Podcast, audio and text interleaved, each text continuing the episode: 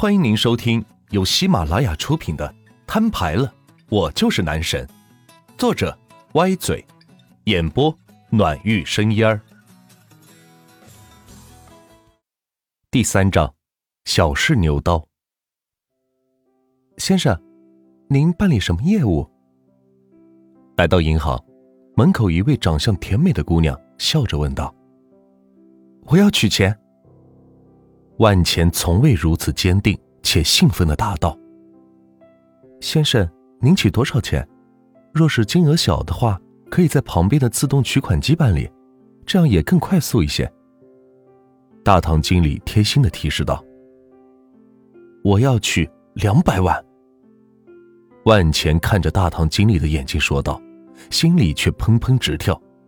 若是待会儿卡里没有这么多钱，那可就闹大笑话了。大堂经理迟钝了一下，打量一下万钱，说道：“先生，大于五十万以上的金额需要提前预约的，请问你有预约吗？”“呃，那算了吧，我取十万吧。”由于没有办理过大额业务，万钱闹了个笑话。原来超过一定金额的取款是需要提前预约的。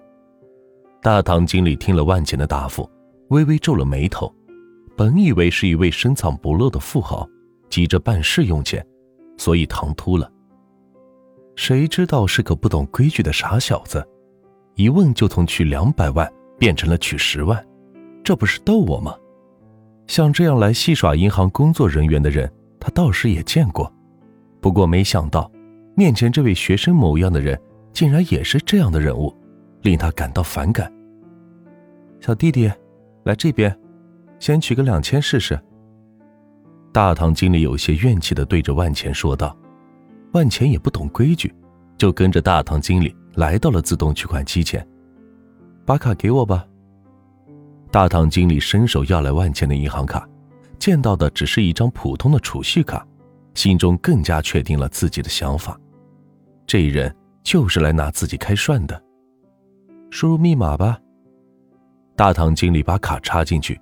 往旁边站了站，说道：“万钱按照操作输入了银行卡密码，接着大堂经理再次来替他操作。他并没有替他立即取钱，而是直接点了查询余额。只见屏幕上赫然的显示着一千零一万四千点六一元。先生，刚才实在抱歉，是我冒犯了您，请您随我来这边。”大堂经理赶紧退出了银行卡。弯腰，双手把卡递给万钱，说道：“万钱也看到了屏幕上的金额，看来应该是真的了。不过他还是不放心，生怕这些钱取不出来不能用，于是还是打算取十万元，这样心里才会踏实些。走吧。”万钱跟着大堂经理一路来到了银行大客户室。孙经理，这位先生想取十万元钱。麻烦您帮他安排一下吧。”大堂经理对坐在大客户室办公桌前的孙经理说道。孙经理一边泡着茶，一边说道：“十万块钱，去窗口取就行了，干嘛来这里？没见我很忙吗？”大堂经理见到孙经理似乎瞧不起万茜，额头有些冒汗，来到孙经理旁边，在耳边说了几句话。只见孙经理赶紧站起身来。换了个面孔，朝着万钱走来，双手握住万钱的手，同时瞄了一眼他手中的储蓄卡，说道：“呃，先生，您这样身份的人物，怎么还用这种卡呢？我叫人帮你换个 VIP 金卡吧，这样的话，以后办理业务可以不用排队，直接办理。不用了，我就取十万块钱。”万钱不知道孙经理为何变得如此贴心。不过他并不打算在这里浪费太长时间，只想赶紧验证一下自己的猜想是否正确。呃，好，我马上让人给你办理。呃，去，让小王准备十万块钱带过来。是，孙经理。大堂经理闻言退去。这样的大客户，即使是行长也要努力争取的。毕竟现在银行竞争太激烈了，如果放走了这个大客户，那等于是帮竞争者。多积累了资本，自己则是双倍损失。先生，您怎么称呼？”孙经理笑嘻嘻的热脸问道：“我叫万钱。”哎呀，真是个好名字，万钱，万钱呐！一看您就是出生于富商家庭，不然怎么会有如此巨额的？孙经理，钱到了。大堂经理慌忙的拿着一个小黑袋子跑过来说道，正好打断了孙经理的赞美之词。孙经理瞥了他一眼，心中不满，他打断自己正在与万钱套近乎。嘿嘿，万先生，这是您的十万块钱，您刷卡吧，给您免手续费。孙经理从桌上拿来 POS 机，双手递到万钱面前，说道：“万钱惆怅的拿起卡，在上面刷了一下，然后输入密码。一个长纸条打印出来，上面显示了取款金额以及余额，取款十万，余额。”九百九十一万四千点六一元，是真的。万钱忍不住心中喊道：“没想到这一千万是真的在他的银行卡里，自己已经取出来了十万。要知道，自己原本的钱绝对没有这么多。”呃，万先生，这是您的卡和钱，您收好。欢迎您下次再来我行办理业务。这是我的名片，有什么需要？及时联系我就行。孙经理赶紧递上一张名片，说道：“万钱小心翼翼的装好银行卡，用用手掂了掂沉甸甸的钱，笑着说：‘好，有需要一定联系你。’说完，朝着门外走去。